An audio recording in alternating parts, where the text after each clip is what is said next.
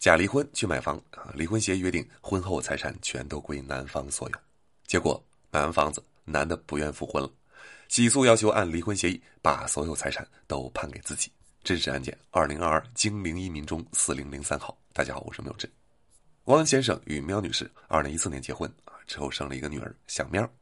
夫妻俩呢，只有汪先生名下有一个经适房啊，但面积太小了，想要再买一个大 house，于是商量假离婚，买完房子再复婚。于是，二零一八年，两个人协议假离婚啊，办了离婚登记。离婚协议是这么写的：一，小喵归女方抚养，男方无需支付抚养费；二，婚后财产均归汪先生所有。在办理离婚的两天前，喵女士签了购房合同啊，交了定金。三个月之后，房子到手啊，登记在喵女士名下。接下来该复婚了啊，可是汪先生不乐意了。汪先生趁此机会打算真离婚，两个人仍然住在一起啊，直到二零一九年三月，苗女士搬离。两年之后，汪先生告到法院，要求苗女士按照当时离婚协议的约定，把婚后财产都划给自己。苗女士则主张双方是假离婚啊，当时假离婚买房时组建了一个微信群，叫“买房交流群”，从聊天记录可以看出。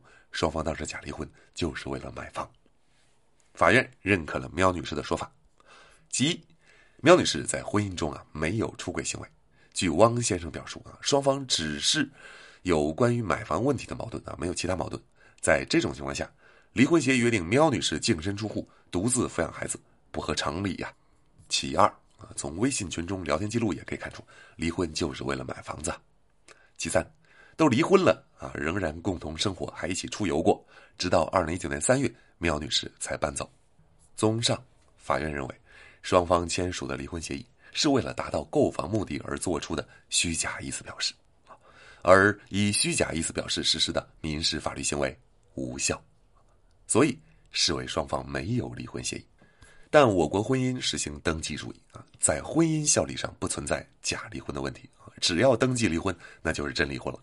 只是现在离婚协议被认定无效，那财产怎么分呢？按一人一半的原则来分。苗女士广发卡存款余额加上买房的定金九万块，苗女士住房公积金十六万，离婚后赎回的理财款十六万，均被认定为夫妻共同财产，分给汪先生一半。赎回的基金款六十三万，扣除掉个人婚前财产部分以及父母委托理财的部分。还剩三十万，要分给王先生一半。王先生这边呢，则没啥财产啊，只有住房公积金两千块，银行存款一万四啊，分一半给苗女士。奥迪小汽车呢，一直是汪先生使用，判归汪先生，由汪先生向苗女士支付价值一半的折价款。苗女士不服啊，上诉，认为理财款中还应该扣掉亲戚古某的二十万，然后再分割。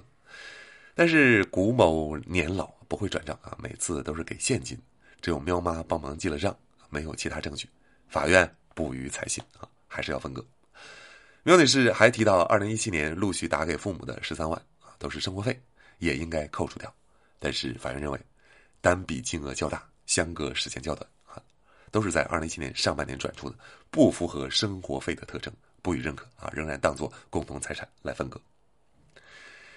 苗女士还很委屈的啊，又增加了几项诉讼请求啊，比如要求汪先生支付青春损失费，比如婚后苗女士一直单方面的给汪先生父母支付相关费用，现在她要求汪先生按每个月两千块钱的标准，也反过来给自己父母支付费用。再比如啊，苗女士是初婚，但汪先生是二婚了，和前妻离婚的时候留下了不少债务。婚后，汪先生收入都拿去还债了啊，相当于是以夫妻共同财产归还个人债务。苗女士认为，分割财产的时候只分自己的钱，有失公允诸如此类。很遗憾啊，二审啊只能处理一审已经审过的诉讼请求，新增加的还没经过一审呢，不能直接二审，二审法院只能帮你调解，调解不成，那你只能另行起诉，从一审重来啊。法院最后判决驳回上诉，维持原判。苗女士新增的诉讼请求呢？二审法院不予处理，可以另行主张。婚姻呢是一个零和博弈的财产制度，劫富济贫，婚姻中吃亏的啊，并不是某个特定的性别啊，而是特定的收入阶层，啊，有钱的那一方。你越有钱啊，结婚证就对你越不利啊，不管你是男是女。